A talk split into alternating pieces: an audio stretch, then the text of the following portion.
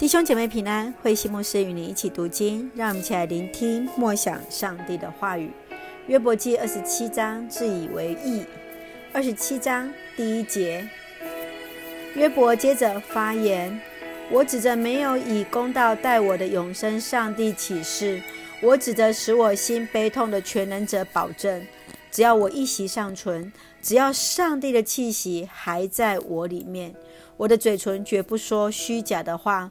我的舌头绝不撒谎，我绝对不能承认你有理。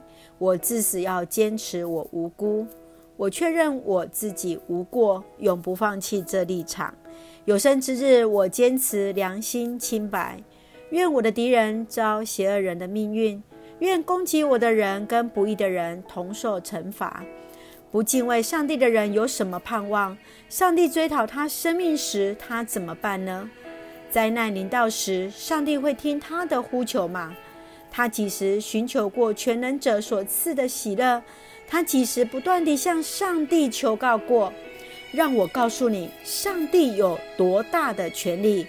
让我向你说明全能者的旨意。然而，你不是都亲眼见过吗？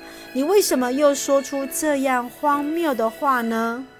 索尔发言。上帝给邪恶人所定的命运正是如此。全能者要惩罚残暴的人。也许他有许多儿子，但个个要在战争中被杀。他的子孙从来不得饱食。那些残存的要患疫症死亡，连寡妇也不为死者举哀。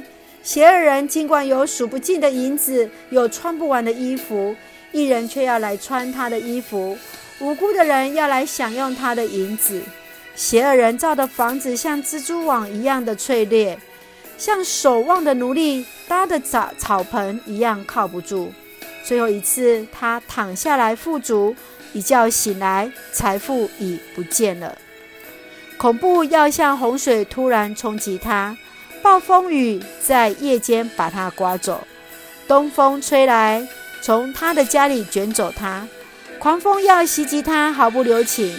他拼命逃脱，但没有果效。他的没落，人人鼓掌称快，四面八方有嘘声在嘲笑他。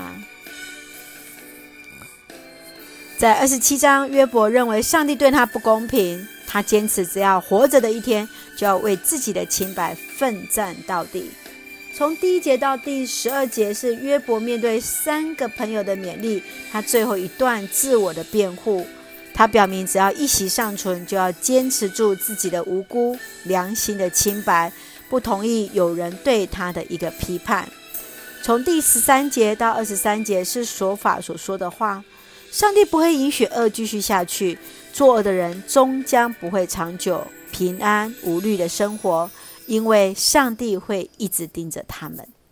让我们一起来看这段经文，我们一起来看第五节。第五节这样说。我绝对不能承认你有理，我至死要坚持我的无辜。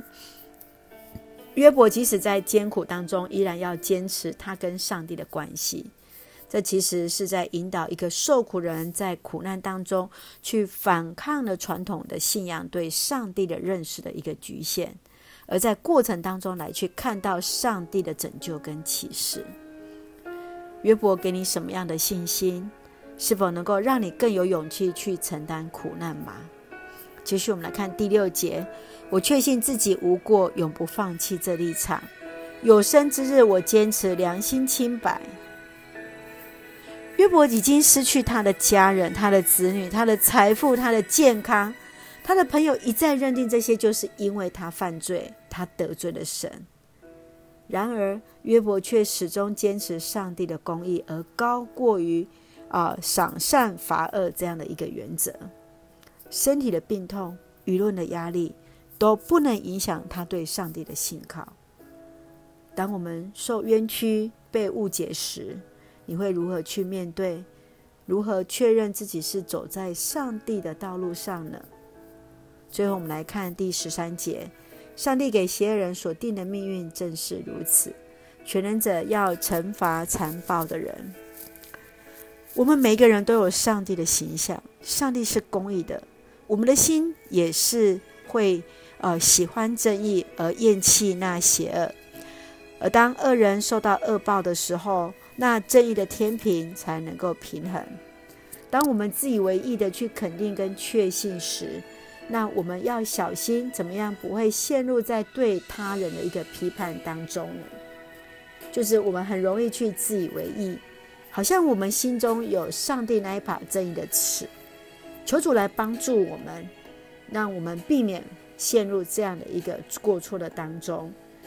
正如二十七章第六节约伯所认为的：“我确认自己无过，永不放弃这立场，有生之日。”我坚持良心清白，无过，良心清白是约伯一直所持守的。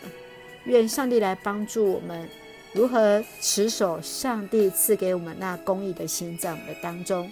愿主来帮助我们，我们一起用这段经文来祷告。亲爱的天父上帝，谢谢你恩待我们。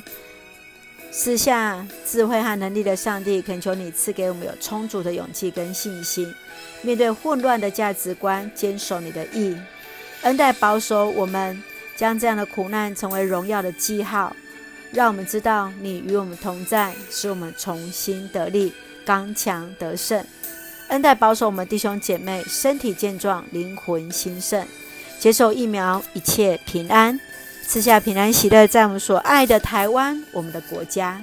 感谢祷告，奉靠主耶稣圣名求，阿门。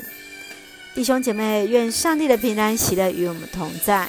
上帝的平安赐下在我们的当中，我们不因公义是否已经掌权而来心怀不平，而是确信上帝的带领。弟兄姐妹，愿上帝的慈爱与我们同在，平安。